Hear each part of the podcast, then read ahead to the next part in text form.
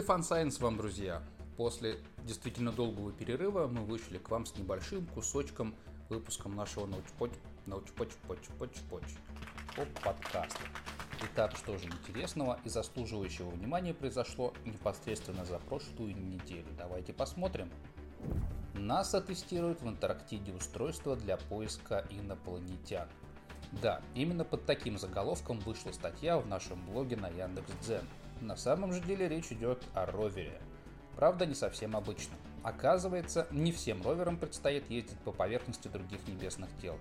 Некоторым из них придется плавать.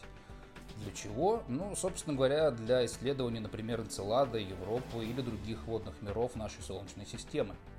Аппарат получил имечко Бруи Beyond Rover for Under Ice Exploration – ну, что-то вроде как плавучий ровер, ровер для подледных исследований. Прикол в том, что технически он не плавает как субмарина, а ездит, но по обратной стороне льда. Его положительная плавучесть прижимает его к ледяному потолку, и это обеспечивает необходимое для движения ровера сцепление. Сейчас этот агрегат находится в Антарктиде на австралийской исследовательской станции Кейси – и в течение всего следующего месяца аппарату придется пережить множество тестов, большинство из которых будут сфокусированы на проверке основных систем э, в том слое, где лед встречается с водой. Именно эта граница представляет особенный интерес для ученых умов, потому что именно там могут наблюдаться очень активные химические процессы. Если основываться на обитаемых мирах по нашему опыту, а это только Земля, то на этой границе всегда выше концентрация различных живых организмов. Но даже если организмов там не будет, сама поверхность может рассказать о многом, о том, как формировался лед, а, по пузырькам газа можно, кстати, будет понять, какие биологические или просто геологические процессы проходили в том или ином водном мире. Ровер небольшой, длиной всего лишь 1 метр. Оборудован двумя колесиками, камерами, освещением и передатчиками. Сейчас, во время тестов в Арктике, аппарат некоторое время работал полностью автономно и передавал информацию через лед на базу, а оттуда уже в лабораторию реактивного движения НАСА. А, так что аппарат полностью находится под контролем НАСА. Первые тесты, если пройдут успешно, то к нему прикрепят другие научные инструменты, Э, которые позволят измерять содержание кислорода, соленость воды, давление, температуру, ну и многие другие значения. Цель банальная – добиться, чтобы этот агрегат мог выдерживать 4 месяца работы подо льдом. Сейчас у ученых нет никакого конкретного дедлайна, но известно, что в середине 2020-х годов к Европе должен отправиться аппарат Клипер. Но, конечно, для подледного э, исследования океана он не готов и добираться туда не будет. Но все-таки по данным этой миссии, вполне возможно улучшить текущий ровер и подготовить его к следующей реальной подледной подводной миссии. Нас вышла статья «Может ли человек выжить, если будет питаться исключительно говядиной?» Думаю, многие из нас ответ, конечно же, знают. Но тем не менее, в интернете сейчас много людей, которые активно продвигают разные диеты, в том числе диеты, которые состоят из одного лишь мяса. Конечно, человечеству по определению свойственно впадать в крайности. Веганство – это не единственное проявление такого процесса, есть полную противоположность. В отличие от более популярных диет с высоким содержанием мяса в рационе, которые хоть как-то основываются на научных исследованиях, диета из одного лишь мяса, скорее всего, все-таки опасна. Говядина просто не обладает всеми необходимыми для жизни питательными элементами и поэтому провоцирует нехватку элементов. А нехватка элементов – это лишь один из многих рисков для здоровья. Для многих людей животный жир – единственный значительный источник опасного холестерина, и поэтому существует связь между потреблением говядины и некоторыми нездоровыми процессами в вашем организме. Там очень мало клетчатки, кстати. Отсутствие клетчатки связывают с повышенным риском развития некоторых видов рака. Есть, правда, на планете у нас один народ, который традиционно ест почти исключительно мясо. Это Масаи, племя из Кении и Северной Танзании. Диета этих ребят состоит почти исключительно из молока, мяса и крови.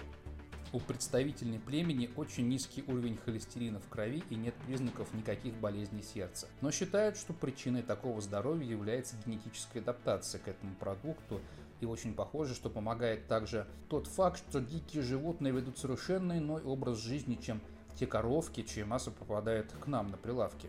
В общем, ребята, наука о правильном питании действительно находится в самой начальной стадии своего развития, поэтому мы слышим немало противоречивых заявлений от разных приверженцев здорового образа жизни. Но необходимость получать все питательные элементы – это безусловный базис, поэтому питайтесь разнообразно, друзья, и будьте здоровы. Ведь нет продукта, будь то яблоко или свинины, который содержал бы в себе все микроэлементы, необходимые для человека. Поэтому разнообразное питание – это ключ, запомните. И еще одна забавная статья, которая вышла у нас, это сколько лет вашей собаке в человеческих годах. Помните, была традиционная формула расчета, один год жизни человека приравнивается к 7 годам жизни собаки. Ну, вернее, наоборот. Так все-таки, сколько вашей собаки в человеческих годах? Вывели ребята новую форму расчета. Никто не знает, откуда появилась традиционная формула с умножением на 7. Вполне возможно соотношение средней продолжительности жизни собаки к средней продолжительности жизни человека. Но вообще-то это миф. Просто нам, людям, нравится сравнивать возраст наших братьев меньших со своим человеческим возрастом. И нам кажется, что так мы лучше их понимаем или, что-то еще. Вывести же более точную формулу очень непросто, но товарищи генетики из Калифорнийского университета в Сан-Диего занялись этой проблемой, и, похоже, им все-таки удалось. Рассчитали они ее не с соотношением продолжительности жизни, а по изменениям ДНК.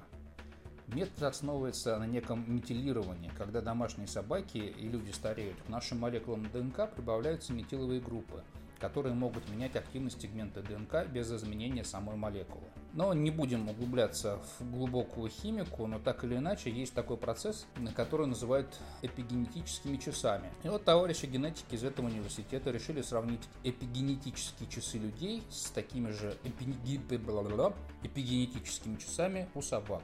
Продолжительность жизни собак, кстати, сильно варьируется. 6-7 лет у мастифов, 17-18 лет у чихуахуа. И несмотря на такой разброс, у всех пород собак наблюдается схожая траектория развития физиологии и патологии. Провести такого рода исследования с таким большим разбросом продолжительности жизни крайне тяжело, поэтому остановились на лабораторах. Взяли 100 с лишним собак возрастом до 16 лет и сравнили с профилями метилирования у людей с возрастом от 1 до 103 лет. Наибольшая схожесть эпигенетических часов собак и людей наблюдалась в детстве и на закате жизни. Но в общем соотношение было совершенно нелинейным. Короче говоря, смотрите, ученые вывели формулу. Спасибо. Возраст человека равен 16 умножить на логарифм возраста собаки плюс 31. По этой формуле многие важные этапы жизни у людей и собак совпадают. Например, 7 месяцев у собак соответствует 9 месяцам у людей как раз в этом возрасте у детей и щенков начинают появляться зубы. А вот средняя продолжительность жизни тоже совпала. 12 лет у лабрадоров – это 70 лет у людей. Совершенно не совпадает подростковый возраст и половая зрелость. Собаки взрослеют гораздо быстрее людей. Ну и, конечно же, для разных пород должна быть своя уникальная формула. Но мне почему-то хочется пользоваться классическим умножением на 7. И, собственно говоря, да, на сегодня все. Спасибо, что были с нами. Оставайтесь всегда Fun Science. Подписывайтесь на наши подкасты в Яндекс Музыке и в Apple подкастах. Всем спасибо, все свободны.